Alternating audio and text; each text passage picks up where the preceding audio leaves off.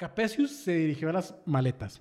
Estaban repletas de dientes y pedazos de quijada, encía y huesos que aún pendían de, ellos. Todo, em- todo había empezado a descomponerse. El hedor era terrible. Era un panorama macabro. Con sus propias manos empezó a hurgar en el hediondo revoltijo. Sacó una dentadura y trató de calcular su valor. Ya estamos como en actos desesperados de, de buscar Salvajes, una opción. B, de que, híjole, ya esto va a perderse mi vida como médico farmacéutico.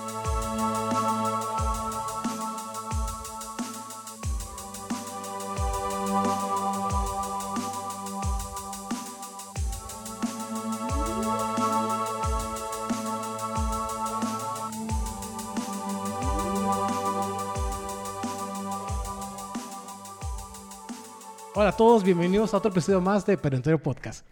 Yeah. Estamos reunidos eh, en otro episodio más, en un episodio que se quedó pendiente de la semana pasada. Le agradecemos muchísimo a Diana que nos haya acompa- acompañado otra vez. Gracias.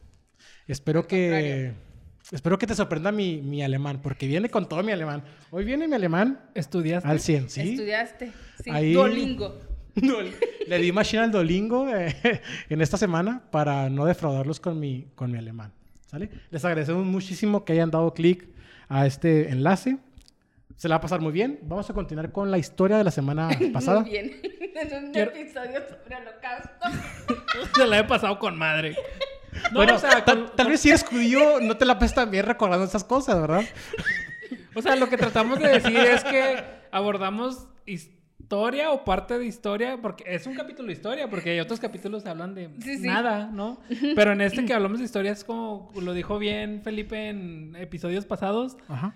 es tratar de que no se repita la historia otra vez, ¿no? O sea, o tener como abordarla de la- desde la experiencia, ¿no? Entonces, Claro. Este, quiero agradecerle a Diana por Sí. gastar esa gasolina hasta acá Hasta porque Yo no sabía, hasta- no, no sé en dónde estoy. yo Está- No, sé, no sé si estoy en Ciudad Juárez todavía. creo que sí. Por favor, no reveles la ubicación del estudio. Pero creo- No, y, y aunque, y, aunque, Muy lejos. y aunque quisiera, no podría. O sea, no sé dónde estoy. Yo nomás me llevo a Google Maps, dice Diana.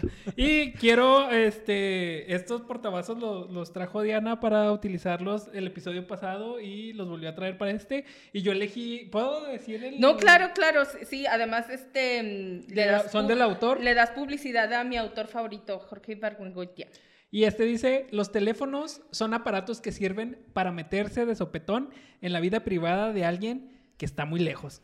Este lo elegí porque siento que me identifica eh, como persona. Ahí lo tienen. Una persona que nunca contesta su, su teléfono eligió este tapetito. ¿Cómo se llama? Portavasos. Portavasos, perdón. Así Ok. es. Entonces, Entonces, mm, como siempre, bueno, déjeme, ah, perdón. por la costumbre, ¿no? Permítame presentar a la persona que me acompañan aquí al lado, mi compadre Rafita. ¿Qué tal, Rafita? ¿Qué hay?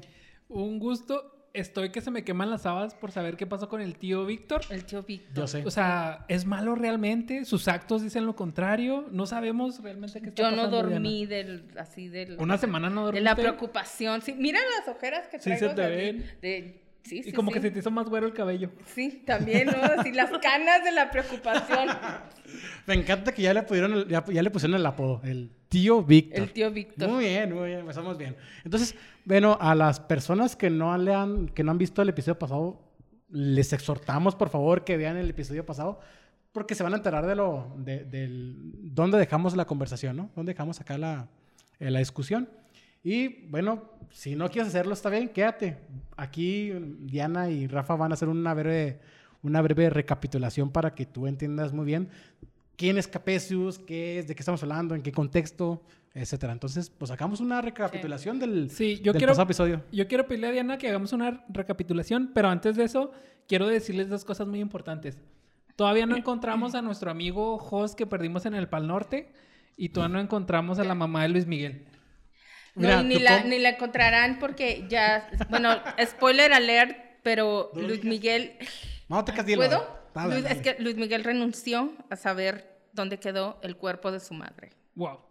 Y cuando lo vi, estaba llorando, de verdad, literalmente. Tú estabas ahí. Es- eh, viendo el, el episodio, estaba... Ah. Es que yo soy fan de Luis Miguel, entonces Ah. estaba... Me lo tomo muy Envuelta personal. en llanto. Oye, yo tuve mi momento acá de office porque no sé de qué están hablando, que nada más me quedé viendo la cámara. Entonces sí, la Mientras madre. hablamos, te va a hacer O sea, un no, zoom no, a ti. en tu espérate, cara. no, ¿Acá no, no? estás viendo. No, la estoy viendo. Luis Miguel. Ok, a ver. Wow, wow, Te voy a pedir wow. a la invitada que se relaje un chingo y que nos ayude a hacer la recapitulación. No, no, no. Perdón, o sea, Sí. ¿De, de Luis Miguel? Yo nomás estoy diciendo que tengo... No sé, dime tú de qué quieres Yo hablar. nomás tengo mi momento, mi momento de office, que nada más me quedé viendo la cámara. Así como que... ¿Están hablando? Y yo estoy que... De- podemos Mira, hablar de las tú y dos yo cosas. podemos hablar de eso, pero tal vez dejemos que Elio termine Perdón. con el tema y por respeto al público, ¿no? Hay que hablar del tío Víctor. Del tío Víctor, ok. Eh, la recapitul- recapitulación. Y vamos a tratar de hacerlo de forma de que si alguien no vio el capítulo pasado y no lo quiere ver, nosotros aquí le traemos el resumen. Ok.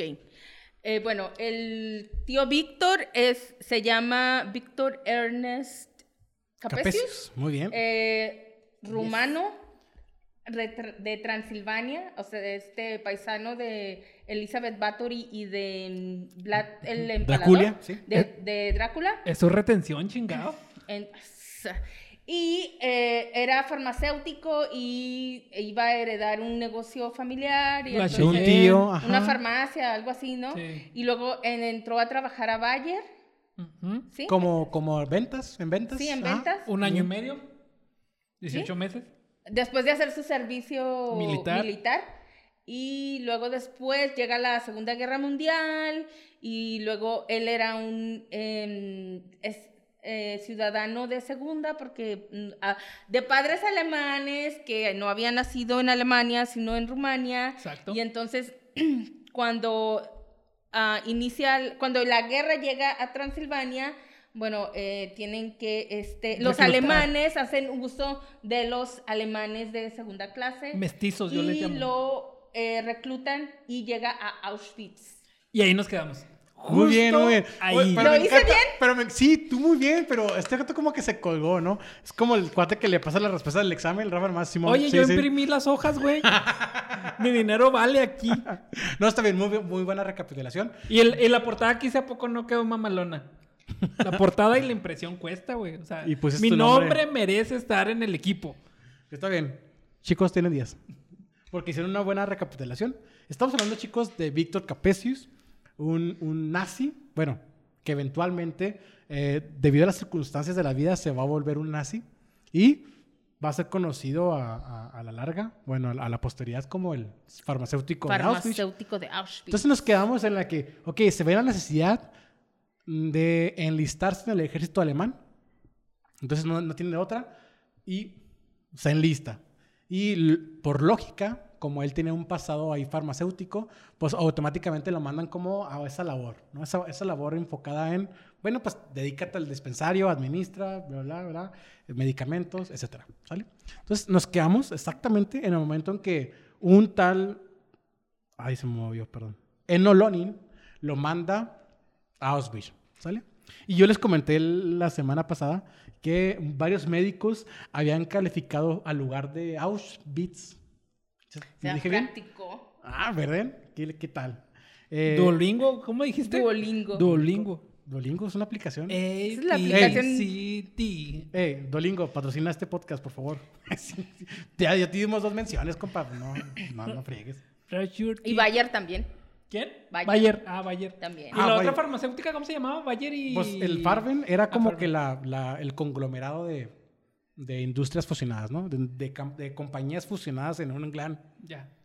eh, compañía. No se los mencioné, pero tiene ahí un, el I y el G, el IG Farben, tiene una... Que es como el LLC. O Eh, como ahí el se los digo.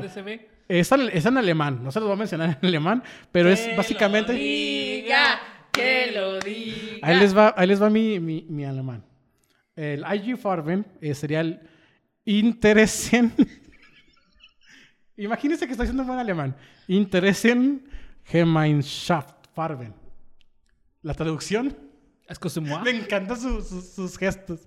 Me encanta Ya, sus a ver. Diana nos va a decir de cómo que se, se quieren aguantar la risa, pero no lo pueden. O sea, sí. No, a mí se me hizo con madre, güey. Ok, Te respeto como alemán. les voy a decir. Para mí eres un alemán de primera. Gracias, Rafael. Naciste Gracias. de padres alemanes en Alemania. Es lo más bonito que me has dicho en toda la vida. Así.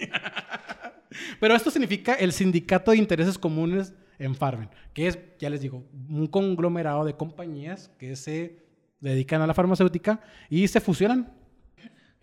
Ok, yo les comentaba que varios médicos habían calificado al lugar de Auschwitz como el Anus Mundis, ¿no? Que es pues, el, ano de- el ano del mundo, ¿no? Es la traducción al latín, que es el lugar, el- en el lugar en el que no deseabas por ninguna circunstancia estar, ¿sale? Entonces, para la época en la que Capesius llegó a Auschwitz, este era un asombroso complejo de casi 39 kilómetros cuadrados integrado por tres campos principales. El campo original, Auschwitz I, era en gran parte administrativo, pero también incluía, entre otras cosas, el bloque 10, lugar de experimentos médicos. Ahí yo creo que se, ahí estaba, bueno, lo voy a decir más adelante, pero ahí estaba el dispensario de Víctor Capesius, entre otros médicos.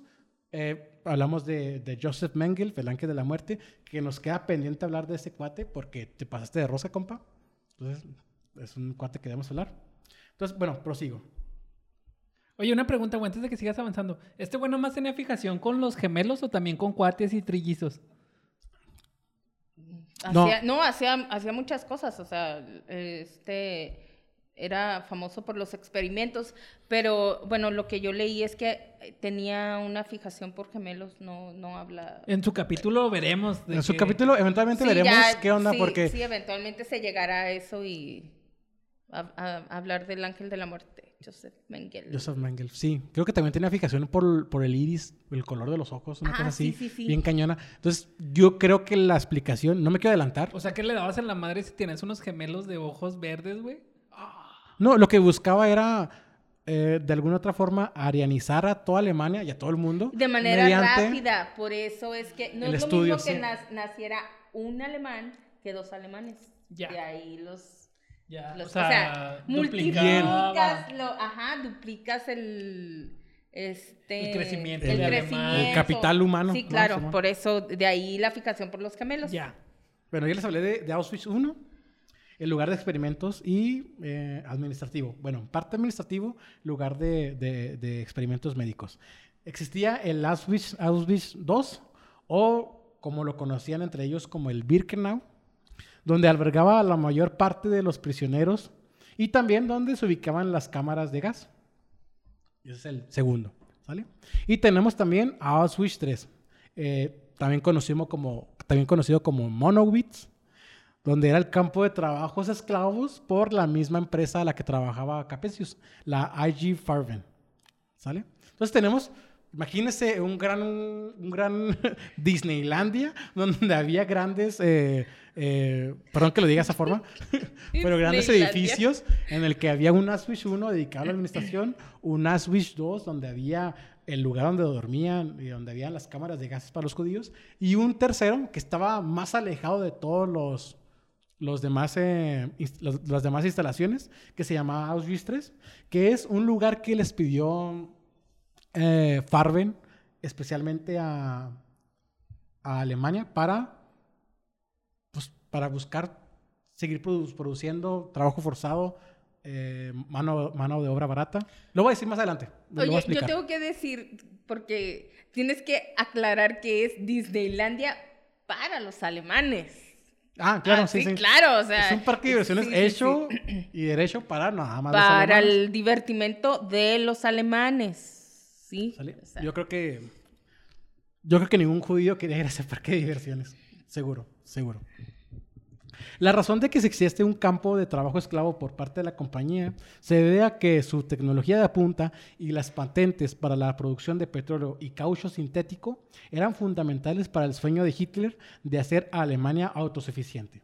Farben const- construía entonces una enorme planta manufacturera junto a Auschwitz que le costó una cifra récord de un billón de Reichsmark, cerca, más o menos como equiparado a los, a los dólares actuales, cerca de 55 billones de dólares en, 2005 en 2015. La madre. Las inmensas insta- O instalaciones... sea, y la mano de obra era, era gratis, Ah, güey. ahí te va la obra de obra. Claro, por supuesto. No, no, sí, sí, ahí les va. Estaban mal administrados. El campo uno no estaba haciendo su jale, güey.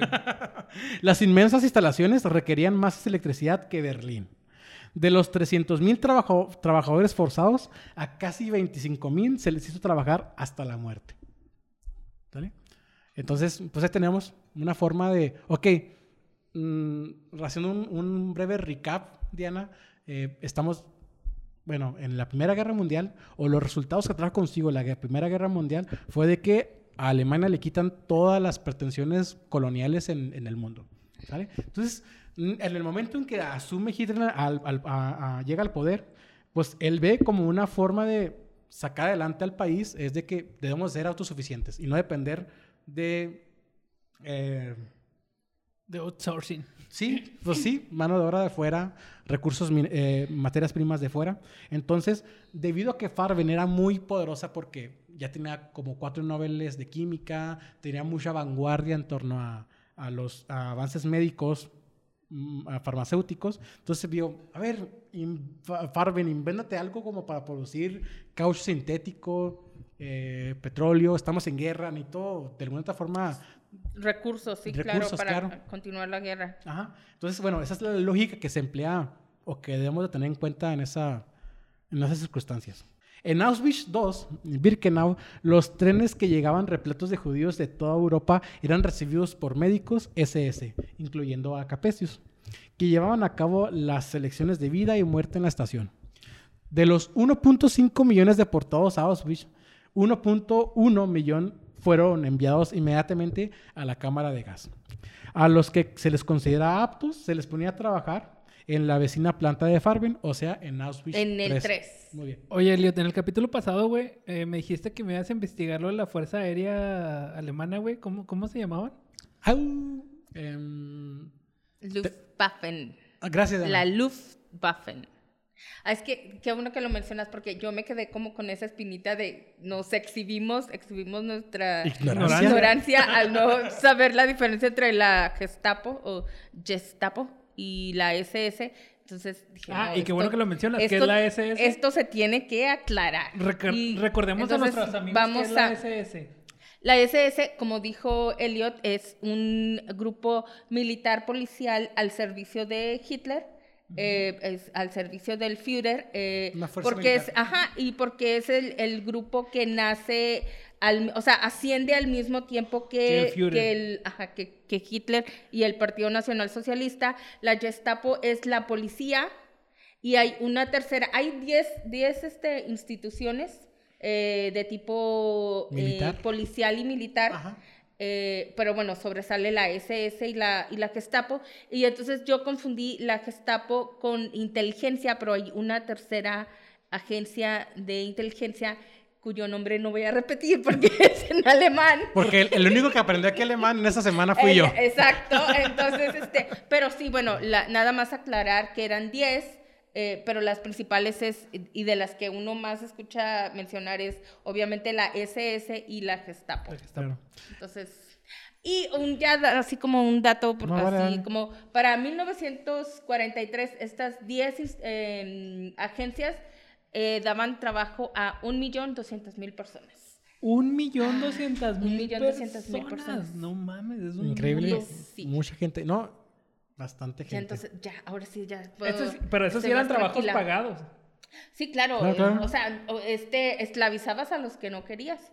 Sí, y no estamos hablando solamente de judíos, estamos hablando de gitanos, incluso eh, se deshacían de los alemanes con algún defecto este Facial, Ajá. congen... Ok.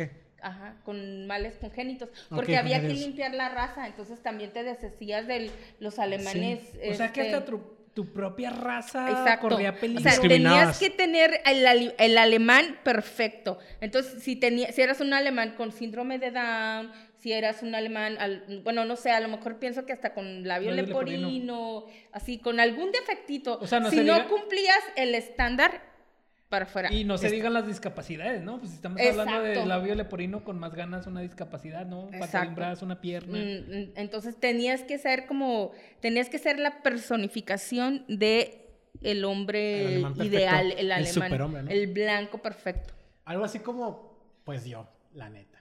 ¿No? Vean esta cara. Pero tú tienes cara de francés, güey. Gracias, Rafa, pero. Pero le alemán. acabas de decir, o sea, le acabas de decir que parece alemán, yo francés. Es que mira, te voy a decir la cara- verdad. Esta cara de agencia, o sea, no manches, nada. Yo siento que eres de mamá francesa y papá alemán. Por ahí siento que va. ¿Qué onda, mamá? Sí, gracias. Efectivamente, Rafael, así es. Qué bueno que tú reconoces la belleza enfrente. Eh. Bueno, Yo no voy Gracias. a, yo no voy a dar ningún No comentario. comments. No. ¿Por qué no? Ok. Farben pagó millones a la CSS por un suministro constante de presos del campo.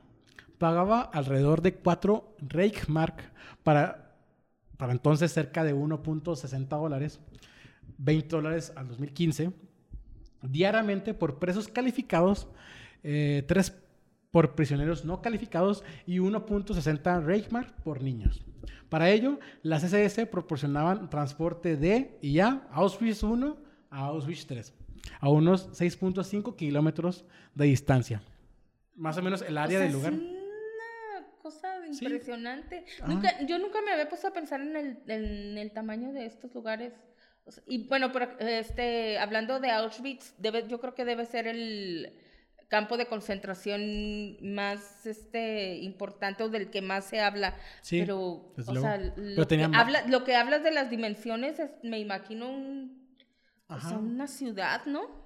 Sí, o sea, ¿Sí? 39 O sea, kilómetros. kilómetros. Era como que a la- el área, ¿no? O sea, estás hablando como de que estaban a 15 minutos entre campos, güey. Sí. Más Había menos. unos más pegados a otros, pero el más lejano de todos Uno los... y dos. Era Del, el- 1 y 2 era el 3, que Ajá. estaba como, bueno, aquí lo mencionan, ¿no?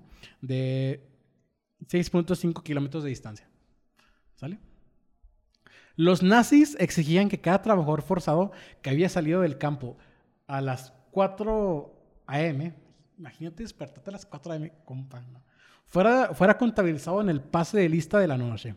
A veces, los trabajadores arrastraban los cadáveres de sus compañeros que habían muerto durante el turno para llevarlos a sus módulos para que los nazis pudieran contar los cuerpos. Ahí vemos ya un deterioro moral en, en- en el asunto con Auschwitz, ¿no? De la solución final. Está, está, ¿está qué? Está macizo. Está macizo y horrible, güey. O sea, Sí. qué mamada. Pues sí, de- por, no por nada es el, uno de los más grandes crímenes de la humanidad, la- el holocausto. Claro, claro. Sí. Que es el nuevo segmento de Perentorio Podcast de crímenes de lesa humanidad. Deberías de reemplazar ese tu, tu, tu, tu por un tu, de verdad. No, No. sé. No. No. sé. El editor que se encarga de estos videos. No. Mucho jale. No. Bueno, Aquí lo estoy haciendo. bueno, después de esta larga pero necesaria explicación de que de qué consistían cada uno de estos eh, campos de concentración, Auschwitz 1, 2 y 3, el señor Víctor Capesius se, se desempeñó en distintas actividades durante su relativamente corta permanencia en Auschwitz. Su principal labor era la de dispensario cuya responsabilidad era distribuir y administrar drogas barra medicamentos a todo el vasto complejo, así como la de surtir algún producto si se llegase a agotar. Yo tengo una pregunta. Blanco. give it to me. Eh, yo leí que eh, estaba a cargo del dispensario, pero Yes. sí, de proveer este medicamentos, pero es proveer medicamentos a los Los SS, a- obviamente. Ah, o sea, te- te- tenerlos sanitos. Ajá. ¿verdad? Los otros eran. Sí, o sea, la mano de obra este, raza que tengo un chingo. Sí, claro, me vale claro, por supuesto. ¿Qué Bueno, pregunta tan tonta? Aquí, No, no, no, no, no, está bien. qué bueno que lo porque- aclara. No, no, no. Sí, porque. No, está súper bien porque, ¿sabes Pues qué? claro, o sea, ¿por, por qué te, o sea, si son sea, ¿para qué reemplazables, ¿para qué tendrías que tenerlos sanos? Sí, claro, perdón, perdón. No, No, no, es qué que bueno. no, es que también responsabilizaba a los prisioneros, a los prisioneros de guerra. ¿Sale? Una cosa muy distinta es que de- deliberadamente Capesius solamente privilegiaba o satisfacía las necesidades de los SS. Pero la obligación de él, como durante su permanencia en Auschwitz, es atender a todos con, Ah, con- a toda la población. a toda la población, todos, ¿no? Él deliberadamente le daba el, el Yo creo que ahí me está contestando lo que le pregunté el capítulo pasado de que este güey realmente sentía las, o sea, de origen era malo.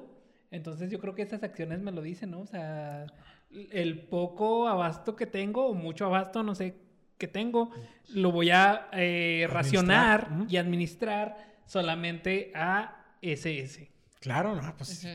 pues yo, y, y con justa razón. Es lógica, ¿no? No, no es que, no es que estés, no es que sea como. Es, es- es que me surgió la duda porque decía el di- dispensario para el campo. Entonces yo decía, Bueno, ¿y para qué querrías medicamentos para los judíos? Entonces, Ajá. pero bueno, El lugar de trabajo de Capesius era el dispensario del bloque 9 del campo Auschwitz original y compartía ese espacio con la mayoría de los demás médicos, incluyendo al ángel de la muerte. Psst, le iba a hacer así. Psst. Bueno, así no son los ángeles, pero pues, supongo que sí. ¿no? Capesius se enfocó siempre en tener medicinas suficientes para los SS y deliberadamente se rehusaba a reservar ninguno de los instrumentos médicos para los prisioneros enfermos. Por esta razón, tenía muchos miles de muertos en su conciencia. De hecho, fue uno de los cargos que le hicieron como que notar en el juicio de que, a ver, ¿alguna vez suministraste? Ajá, como este tipo de, de, negligencia médica. Faltaste a tu... a tu juramento hipocrático, Bueno, ojo, este cuate no era, Era médico, farmacéutico. farmacéutico, pero pero el hecho o de sea, res- es- tiene que haber restringirle. cierta, tiene que haber cierta, Claro, tiene que haber cierta ética, entonces sí, entonces este Eres carpintero, carecía una silla, de güey, donde no me caiga, güey. Gracias. Muy bien. ¿sí? Por favor y gracias. Qué puntual, sí. Punto final. Otro de los deberes de Capesius era buscar medicinas e instrumentos médicos dentro de las pertenencias personales de los, judíos recién llegados. Por lo general, guardias de la SS o alguno de los 12 prisioneros que trabajaban para él llevaban a cabo la búsqueda bajo la dirección del farmacéutico y se llevaba todo al dispensario. Sobre eso reco- recordaba Capesius lo siguiente. Cito, ahí hacíamos una selección previa y almacenábamos el equipaje de los médicos y farmacéuticos que llegaban en los transportes de los judíos. Yo, yo vaciaba el contenido de cualquier envase que tuviera un código una etiqueta ilegible en una, tinta de- tina de zinc. Todo lo que estuviera en su envase original o cuyos efectos farma- farmacológicos fueran especialmente poderosos o de los cuales yo, yo no estuviera totalmente seguro, los conservaba en un gran cajón blanco en el sótano.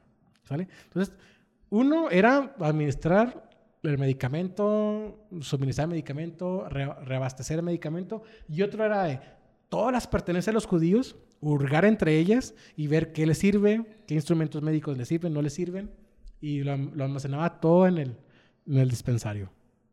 Era como un el pepenador. Yo iba a decir como un pepenador slash este acumulador.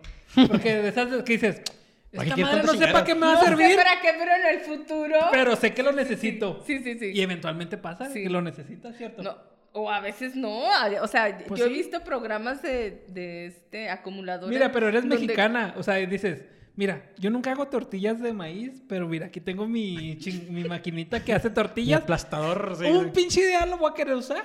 Sí. No, sí, sí te entiendo. Yo, yo tengo un este, Palote. palote para hacer Ajá. tortillas de harina. Nunca lo he Nunca utilizado. en tu vida lo has hecho. Pero no lo vas a tirar ni de pedo nunca. Ah, claro, no, por supuesto que no. Va a ser que un día venga mi mamá, mi abuelita, mi vecina y diga... "Ah, es más, hasta para que me lo pida prestado. Así de que, oye, ¿me prestas tu palote? Ah, ¿cómo no? Sí, claro. Y te Claro, veas en claro. Todas las noches yo hago tortillas de Te, harina. te lo encargo mucho nada más. Claro, ¿no? Lo uso Típico. machine. Te lo encargo. Entonces, Ya me dio- no, ya- no, ya, ya, Ya sí. se descubrieron ustedes dos. Ustedes son acumuladores. Sí, Algo así. más o menos. Yo, yo sí, también, Sí. un poquito. Así era el tío Víctor, güey. Más o menos. Pero los medicamentos de los prisioneros recién llegados no era todo lo que Capesius guardaba en su dispensario. El fenol, empleado por algunos médicos SS para matar a los prisioneros, también se almacenaba allí. Ludwig World, un enfermero preso, cal- calculó que cerca de 20.000 reclusos fueron asesinados por medio de inyecciones de fenol en el corazón. En esos casos, los médicos querían extraer muestras de órganos de cadáveres que no habían sido dañados. Entonces, bue- bueno, de vuelta, bueno, adelantando un poco al tiempo, eh, durante el juicio de Capesius lo van, a, lo van a acusar de que, oye, pues tú eres el responsable de, de, de ese medicamento fenol, entonces, pues tú tienes una- un, un cargo de culpa. Ujú. Si ese medicamento, esa inyección letal del fenol se inyectaba o se administraba para asesinar inmediatamente a los judíos, entonces tú tienes ahí un cargo, ¿no? Como que tú ibas, abrías la llave y les dabas las dosis, no sé, así me lo imagino que iba el, el sentido de, del culpa, ¿no? Pero habría un producto aún más letal en el dispensario bajo el control de Capesius, el famosísimo Cyclone B, ¿sale? Que era una especie de polvo mm, azulado gris que, o bueno, bueno, lo voy a explicar bien. Un pesticida a base de cianuro usado al principio para fum- fumigar las barracas y la ropa de los prisioneros. Y después usado como el agente mortal en las cámaras de gas del campo. Algunos testigos comentan que su papel no se limitó solo a, la administración y el control y resguardo del, del Cyclone B. Lo estoy, diciendo, bien- lo estoy diciendo bien pendejo, ¿no? Cyclone B, Cy- Cyclone B. Estoy como confundiendo ahí Sí, sí, las... sí, ya estás hablando, las- ya estás hablando en inglés. Ay, Oye, pero, es que me confundo a- con el alemán. español, inglés y, Y alemán. alemán. Y eso suena Ciclón muy. B. Y eso suena muy empresa mexicana, güey. O sea, sí, te vamos a contratar como contador, güey. Pero tienes que venir a abrir la empresa. tienes que. Llega temprano Ajá. y igual si te Pones el café. te, te hace falta una limpieza, pues también. En el baño. O sea, es como. eh, Se me figura igual. Sí, sí, claro. Algunos testigos comentan que su papel no se limitó solo a la administración del Ciclón B, sino que algunos dicen que lo vieron desempeñar un papel mucho más directo en la maquinaria asesina, al transportar personalmente, al transportar, perdón, personalmente el mortal pesticida a las cámaras de gas, ¿sale? Eso, eso le va a poner en jaque durante su juicio, ¿no? De que muchos, muchos eh, em, testigos van a decir, yo te vi a ti transportar esas latas de 500 gramos de un, de un compuesto así medio gris azulado, azul. Azul gris. gris, y vas a vaciar determinadas cantidades en las cámaras de gas, entonces ahí va a estar como que en aprietos el... O sea, el señor hacía de todo ahí, entonces. ¿no? O sea, el, el cuate ya en el juicio se, se escudó diciendo, ¿saben qué? Yo nomás, yo sabía que nomás metían un gas, un famosísimo Ciclón B, y yo nomás le cerraba llaves. La neta no me hacía, no me hacía responsable. Pero ahí como que entró en jaque de que, ¿sabes que No te hagas loco, pues te vimos. Varios antiguos prisioneros. Te vimos que tú personalmente llevaste ese, esos, esos, esos, esos granos de, de Cyclone B y, y los vaciaste. Te vimos. Entonces, como que. Debido a sus, a sus constantes viajes de reabastecimiento de medicinas e instrumentos médicos fuera de Auschwitz, así como los distintos rumores que circulaban sobre el inminente avance de los aliados y las frecuentes derrotas de los, de los países del eje, Capesius vio la necesidad de enriquecerse de alguna otra forma, ya que el futuro, su futuro, se veía en peligro. Es en este punto en que Capesius se embarcó en la búsqueda de rellenos de oro extraídos de las bocas de los prisioneros gaseados. Pero ahí, este, bueno, según yo lo entendí, es cuando es este hecho de que empieza a buscar los, el oro en los implantes, lo, ha- lo empieza a hacer cuando ve que el triunfo del bando alemán no es... No es posible, Sí, no sí, es o sea, viable. su, su plan B, es, es su plan Claro. de escapatoria. Entonces, eh, No, otra, otra historia hubiera sido si hubiera ganado a Alemania. A lo mejor el vato estuviera bien acomodado, no sé. Pero vio, como les digo, como los constantes viajes que hacía fuera de Auschwitz, se daba cuenta de los rumores, ¿no? Saben No, que de- vienen con sí. todos los aliados, esto es- De hecho, el, el- la derrota alemana es este se ve venir de años antes, es, es muy larga, o sea, este mm, A lo mejor de Stalingrado se pudiera como que fechar el retroceso de tropas alemanas. Bueno, no me quiero clavar. sí, sí, sí, no, ya sería hablar como de las del desarrollo de la Segunda Guerra Mundial, Ajá. pero sí es sí es cierto que la mm, derrota de Alemania durante la Segunda Guerra Mundial se ve venir de mucho tiempo atrás. Pero Claro. si se fijan en este tema, estamos hablando de algo muy de un individuo. O sea, ¿qué es lo que quería el individuo? A su propio bien económico, tal No, vez. claro, totalmente, totalmente de acuerdo. Y se notó. Hasta el fin de su día, él, bueno, no me quiero adelantar mucho. Volvamos al oro dental, ¿no? Sí. Que fue la manera en que vio eh, Víctor Capesius de, híjole, si algo sale mal aquí la opción A, pues está la opción B. Sí. Eh, bueno, ahí les y- bueno, yo no sé si lo, va- lo vas a mencionar, pero eh, como hice la tarea, este, decía que se las mandaba a su hermana y entonces en, al- en algunos todavía iba como el pedacito de encía. La dentadura. Sí, y ajá. entonces eso hacía que el cargamento este, ex- Fuera hediondo. oliera. Ajá. Sí, yo- Saliera acá, acá, pues de que no te lavaste el hocico, ¿no?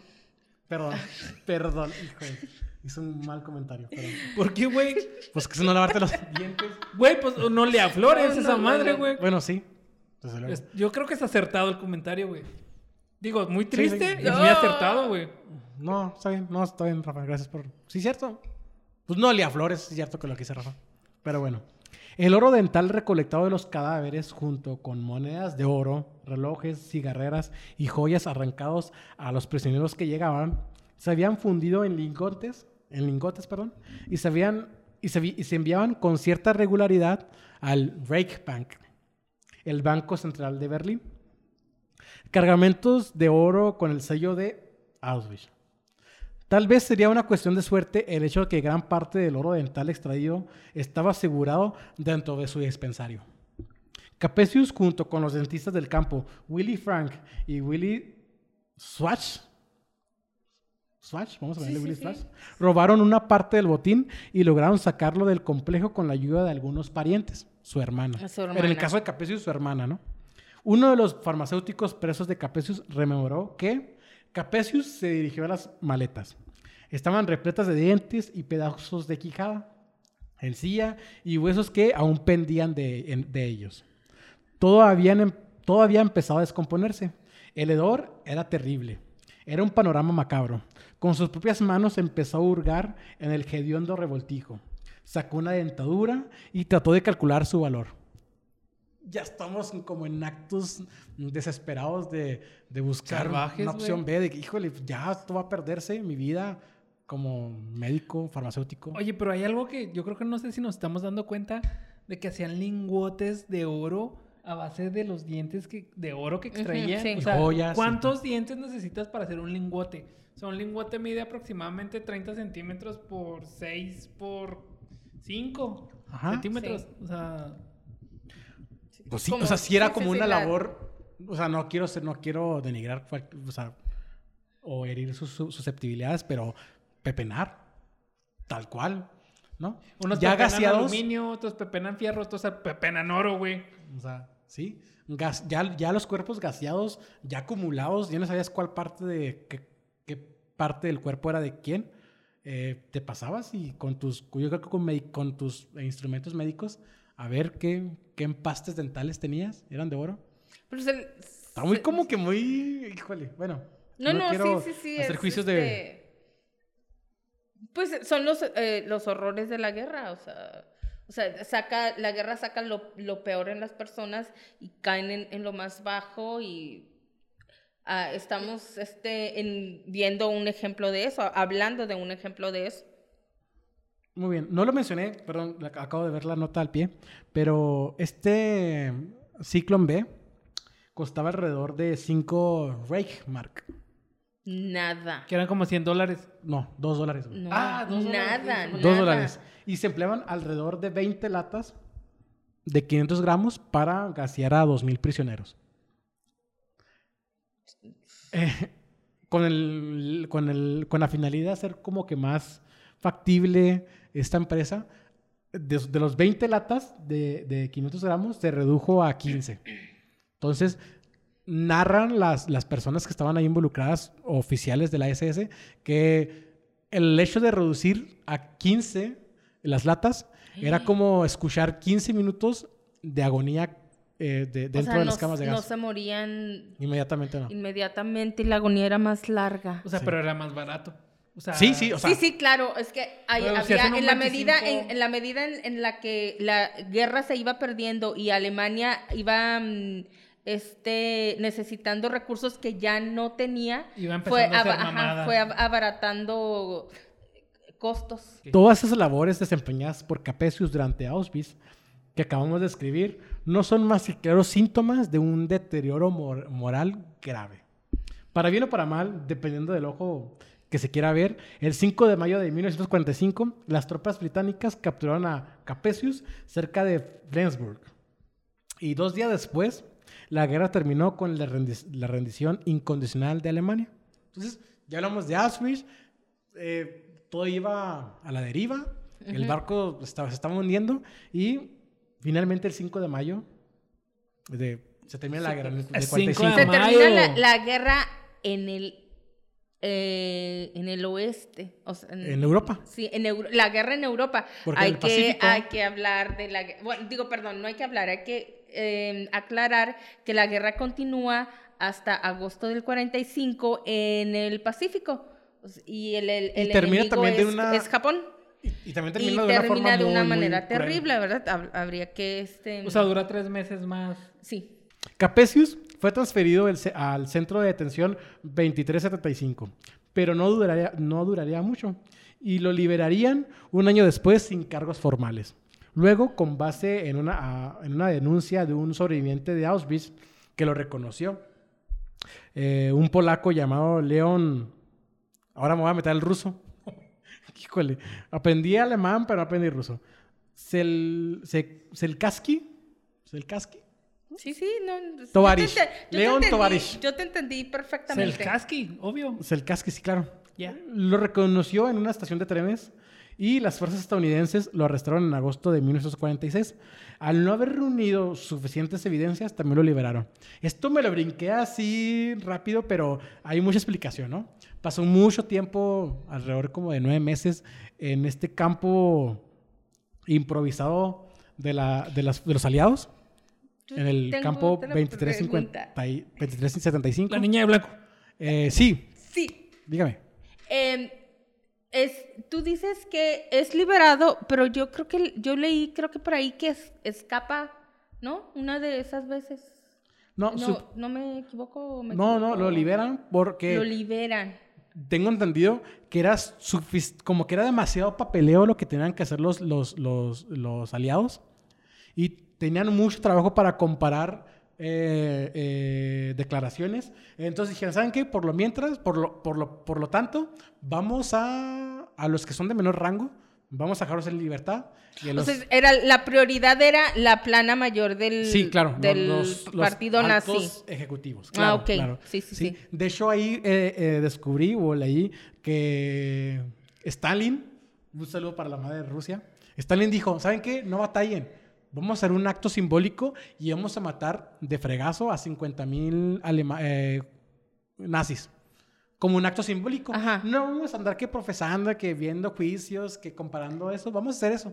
Y luego los aliados fue como que no, no, wow, wow, wow, no, no. Güey, está horrible de pe a pa, güey. Pero después de que, de que liberaran a, a Capesius, ya que en una lo liberaron porque había muchísima carga de trabajo para, para una empresa de que apenas estaba buscando darle seguimiento a los juicios de guerra, bueno, a, los- a las pistas de guerra.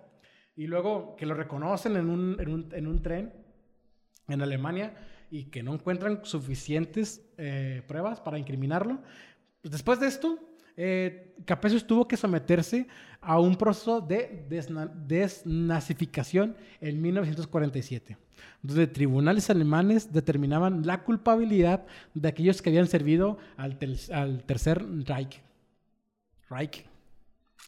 Lo interesante aquí radica en que con frecuencias Cape- Capesius mintió o omitió por completo su servicio en Auschwitz en una serie de cuestionarios, formularios, bueno, en una serie de cuestionarios slash formularios diseñados por los británicos estadounidenses para comprobar la culpabilidad en los hechos del holocausto. Estos cuestionarios formularios se llamaban Fragebogen y Meldebogen que era una especie de, órale, da tu declaración de guerra. Una, eran unos cuestionarios como de 131 preguntas. ¿Mató usted judíos? No. No. Es como cuando, cuando, No, cuando vas a sacar la visa, ¿no? ¿Usted es terrorista? No. no, No. no. Sí. Entonces, tuvo que al menos Capesius hacer dos veces cada uno de estos formularios y en esos mismos formularios, en esos mismos formularios se contradijo muchas veces, ¿no? Como que dijo, híjole, si, men- si- si menciono la palabra de Auschwitz, voy a... Sí, voy a claro. empinarme yo solito, ¿no? Ujú. Entonces siempre emitió, siempre Sí, emitió Auschwitz. sí, sí. Sino que hasta que llega el juicio de verdad, más adelante en la historia lo vamos a ver, que es cuando ya gente lo reconoce, yo te vi en Auschwitz, hacías esto, esto, esto, esto, y es cuando ya se va a ver como que comprometido. Y va a ser, de alguna forma, eh, la razón por la que le van a encontrar como culpable. No porque se contradijo muchísimas veces en un Fragenbogen o en un cuestionario que realizó en, una época y luego realizó otro. El chiste es de que mm, yo no sabía, pero después de la guerra hay un proceso de, des- de, de desna- desnazificación. Desnazificación. Que son, Chingate órale, eh, vamos a continuar como, como país, ya terminó la guerra, entonces vamos a, sí, limpiar Desna- un poco, a, Desnazificarte. ajá, a un poco esa Sí. vieja administración Sí. Y, y- y empezar con lo nuevo, ¿no? Como en. Rusia, como en Rusia la desas, desestalinización. Ya lo dije. Desestalinización. Échate ese pinche trompo a la uña, güey. Es como, sí lo hicimos, pero ya no. Dilo, dilo tres veces. Desastilinización. Desas, Desnaniz- da- desas, des- desnazificación. A ver, digan, digan muchas veces lámpara. Lámpara, lámpara, lámpara, lámpara, lámpara. Lámpara, lámpara, lámpara, lámpara. Bueno, luego. Durante un breve periodo de libertad, donde aún no se demostraba del todo su, culpa- su, su culpabilidad en los crímenes cometidos en los campos de concentración, vivió de forma acomodada en la renovada sociedad alemana que estaba surgiendo. Mm. Con Capesius- el oro pagado. Claro, por los- Capesius robó el- suficiente el oro, que- oro de el los, em- oro que se robó. De los empastes dentales de Auschwitz, lo que le permitió abrir su propia farmacia en 1950. Órale. Échate ese sea, trompo a la uña. Imagínate. o En la pequeña- Su plan de retiro fue costeado. Sí, fue costeado ¿A por costa? las a costa de las personas que asesinó. Siento que es un plan de retiro hediondo.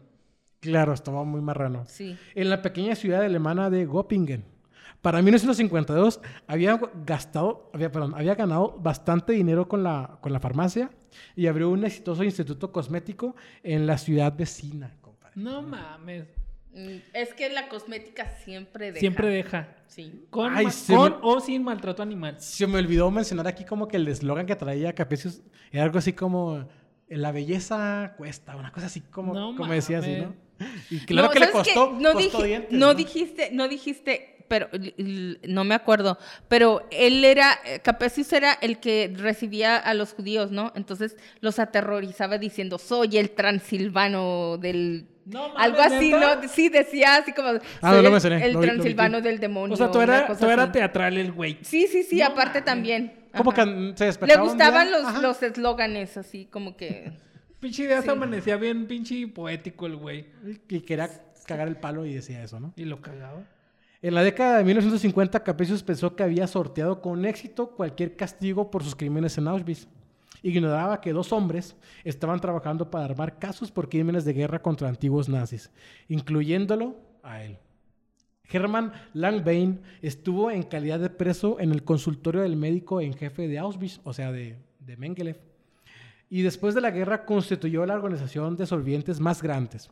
Fue implacable en la búsqueda de testigos, en tomarles declaración y en, y en insistir a las autoridades alemanas para que abrieran los archivos nazis que vivían a plena vista en, los, en la Alemania de posguerra. Entonces tenemos de que él pensó que ya la libró. ¿no? En una etapa del 50 al 60, bueno, una, una década, Sí. dijo, ya no se me va a culpar, pero ándale que tienen una, una especie de como venganza nazi. No lo quiero ver de esa forma, pero varias personas. Pero sí, o sea, Sí. el, el Estado de Israel, por ejemplo, se, se dedicó... Se dedicó a bus- por- búsqueda ajá, implacable de esos culpables de guerra. O sea, pero estás hablando más de 30 años, güey. Sí, ¿Qué después. pedo? Pero bueno, uno Volvemos de, ellos, a lo de los 20 años de la Primera y Segunda Guerra. uno de ellos era Hermann Lackbein, que era como una especie de, pues un vato que quería buscar eh, declaraciones, eh, ¿cómo se dice? Era un mercenario de la verdad, güey. Sí, claro, eso era. Qué Ay, bonito lo dijiste, sí. ay, Estoy buscando. Qué sí. bárbaro, mercenario Eso- de la verdad. Te quedó. De hecho, mames. Lackbein va a declarar enfrente de Capesos y lo va a reconocer. Le va a decir, ah, ¿qué onda? ¿Qué pasó, doctor? ¿Cómo está? El No, careo, el careo, güey. Y lo va como que, ajá, claro. Ok. La otra persona sería Fritz Bauer, un jurista que cumplió condena muy poco tiempo en un campo de concentración alemán. En 1957, perdón, 1956 se convirtió en el primer fiscal judío en la historia del país. Imagínense, el primer fiscal judío en la historia del país. Bauer tenía la pasión de investigar crímenes de guerra. Su objetivo era localizar a suficientes oficiales de SS de alto rango que habían servido en Auschwitz para celebrar un juicio ejemplar de los crímenes de la solución final. Ojo, aquí voy a hacer un comentario. Ladislas Farago, un prolífico autor sobre la Segunda Guerra Mundial, escribió sobre Bauer lo siguiente. Su trabajo podría ganarle el odio apasionado de los antiguos nazis y neonazis. La, crítica de gente que prefería enterrar el pasado y el oculto antagonismo de ciertos miembros de su propio equipo. Lo veían como un bienhechor, un judío vengador, un agresivo viejo cascarrabias que dejaba que sus, que sus emociones lo controlaran cuando su cabeza debía imponerse. Entonces tenemos que el- los antagónicos de Capesius va a ser Fritz Bauer y Hermann Langbein, que de forma paralela y a veces de forma conjunta van a buscar o recabar la suficiente evidencia para llevarse a la cárcel a la gente que lo merecía. Fue entonces que este periodo de prosperidad llegó a su fin, el 4 de diciembre de 1959, cuando Capesius fue arrestado por detectives alemanes a, las puertas, a las puertas perdón, de su farmacia en Göppingen. Se le mantuvo en la cárcel Justicia. sin derecho a fianza hasta que él y cerca de dos docenas de sus colegas SS de Auschwitz fueron a juicio el día 20 de diciembre de 1963.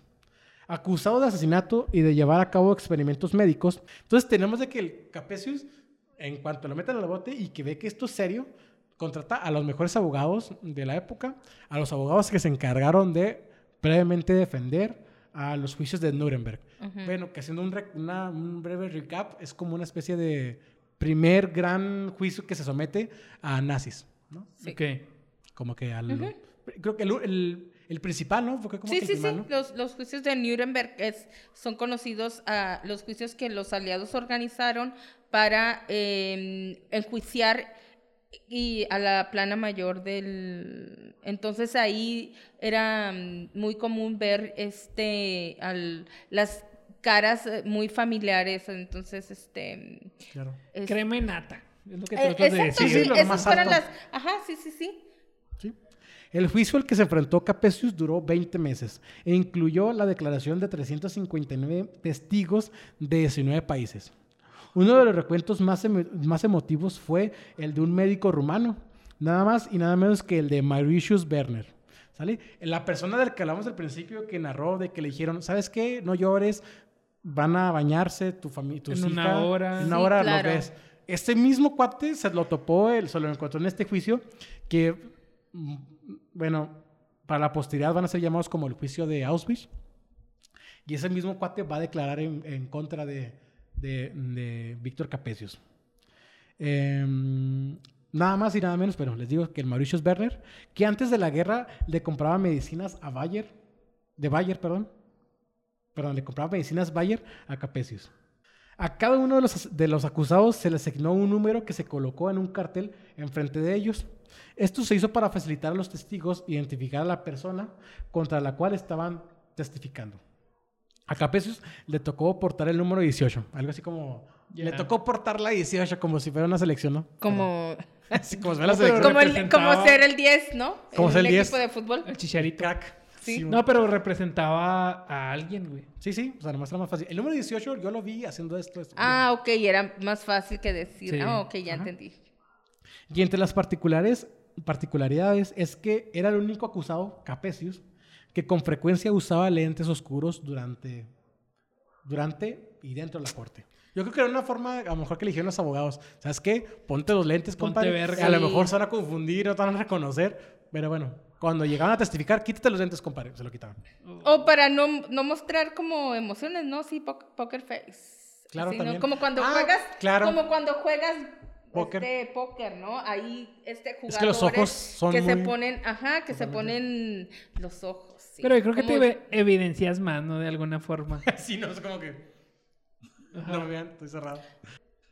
También durante el juicio, Capesius escandalizaba a muchos observadores en la, cor- en la corte, pues era el único acusado que frecuentemente sonreía o reía. Incluso durante los testimonios más incriminatorios en su contra, constantemente hacía muecas a los otros acusados, a su familia y amigos en la sala. Más tarde, durante el juicio, trató de explicar su extraño comportamiento, alegando, alegando frente a la corte que su sonrisa era inconsciente. O sea, No el vato cuando le decían, compa, yo te vi haciendo esto, esto, Se esto, reía. esto, Capesio se reía, ¿no? Ya después, como que la interpretación que, que, que, que- se hacía era de Ah. que se quería ridiculizar. De que no era cierto. La declaración de que, ah, qué, mentira, ¿no? Ya. Pero Es- bueno, es, es que una- escandalizó. Finalmente, el 19 de agosto de 1965, Capesius fue encontrado culpable del cargo menor de complicidad en asesinato. Ojo, Ah. había el peligro, bueno, o más bien sus, sus abogados pelearon porque no fuera implicado en un, en, una, en un asesinato directo, sino que fuera en complicidad.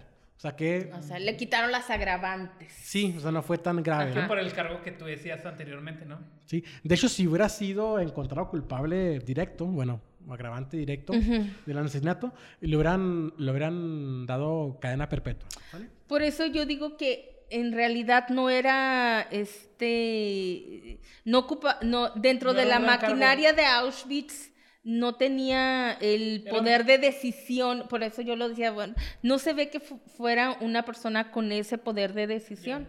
O tal vez consiguió unos buenos abogados, ¿no? Por ahí mencionan la cifra de que gastó como 100 mil Rakemark para, para Otra- pagar a los... otra vez con el oro de sus víctimas. No, eso es lo más muy- terrible. y- Pero mira, mínimo la incomodidad de estar en un juicio se lo del- llevó. Y eso me deja Sí. poco contento. Poco. Mm, Po- Te va a bajar poquísimo, déjame te digo lo no, siguiente. No sabes. no ¿Qué? sabes. Fue sentenciado a nueve años de cárcel. Chinga tu madre. Sin embargo, después de dos años y medio, fue liberado el 24 de enero de 1968. Chinga tu Ojo. madre, tío Víctor. Se consideró de que, pues, estancia en la primera, eh, el primer encarcelamiento, el segundo y el tercero. Se consideró todo eso. Ah, ok. Entonces, sí. por eso se... se- O sea, se- cuando, cuando este con- condenas a una vez- persona y dices, ah, se le condena a tanto tiempo de cárcel y se va a tomar en cuenta el tiempo que ha durado el juicio. O Sí, claro. Ok. Entonces, el asunto aquí interesante y lo que nos va a dejar a todos como un amargo, con un amargo sabor de boca, es que regresó como un neure a su pequeña ciudad alemana, a Göppingen. Sí. Después de su liberación, la primera pri- aparición pública de Capesius en Göppingen fue con su familia en un concierto de música clásica. Al entrar a la sala, la concurrencia prorrumpió espontáneamente en un entusiasta aplauso. Para muchos, incluyendo tal vez algunos de los jueces nazis que lo habían liberado, Capesius merecía simpatía y, apo- y apoyo. Después de todo, para ellos no era más que un buen alemán que solamente había cumplido órdenes. Qué terrible. Y así Ni aquí ni allá, Sí, güey. ¿no? O sea, Y ya nada más para finalizar, muere en 1985 sin volver a pisar la cárcel. En el 85 Sí. murió este Ajá, hijo sí, sí, sí. puta. Llegó a viejito y probablemente murió en su cama y sí, un hombre ya muy y próspero. es que esto es, es una... es- yo creo que todo, esta, todo este episodio, el pasado y este, es una enseñanza de que, híjole, es que simplemente a veces uno no merece... No, uno no recibe lo que merece. sí, claro. Simplemente esa es como que la, la descripción. Sí. ¿Sale? Después, omití esto, va, porque no lo vi tan importante, pero sí como que durante toda su vida, como que él mismo se hizo cocobash. Es que yo, yo solamente he viciado órdenes. Yo solamente he viciado órdenes. Sí. Eso sería todo. Y así finalizamos con la historia de Víctor Capesius, el farmacéutico de Auschwitz. ¿Cómo la ven, chicos? Estoy emputado, güey. No, Estoy te digo, o sea, no siempre recibimos lo que merecemos. Así es la vida. ¿verdad? Sí. A veces mereces mm, cosas buenas y no las mereces. Y a veces mereces cosas malas y tampoco las mereces. No sé, es como que la, lo que yo extraigo de esto. Sí. Está amargo el, Sí, la nos quedamos conclusión. con un sabor amargo. Sí, sí. Sí. ¿Qué, más quisiera yo decirles? ¡Eh! Los buenos ganan. Muere al, muere al final en la Sí. horca y no. Viva el Estado Islámico. No, no es cierto. Pero no, no pasa eso. Bueno, pues yo quiero agradecerle a nuestra invitada Diana. No, Ritita. Ritita. Ritita, Gracias. gracias, por estar aquí. No, gracias No, a contribuiste ustedes. muchísimo, ¿no? De verdad que también nos, yo me, que- nos quedamos pendejos aquí con, los- con Sí. la sabiduría de, Ay, No, no, no. de Diana. Gracias, Diana. Muchas gracias por acompañarnos. ¿Dónde te encuentran en redes sociales? Hazle así. Alestín. ¿Dónde aparezca tu Eh, en Facebook, en Twitter y en, Instagram? en Instagram como Ritita Pinedo. Muy bien. Así es. Y a, Ra- a Rafa, ¿dónde lo encuentran a Rafa? ¿Qué A hay? mí me encuentran en Twitter y en Instagram como el San Rafa. Y a ti, Elliot, ¿dónde te encuentran? Ya saben que usted no me debe andar buscando, compa. Ya, ya le he dicho una y otra y otra vez. Usted lo que debe buscar es Perentorio Podcast en Spotify, en YouTube, en Facebook. Ahí van a encontrar el contenido de verdad. ¿Sí o no, compadre? Claro que sí. Les agradecemos muchísimo que nos hayan acompañado eh, en este encuentro. De verdad.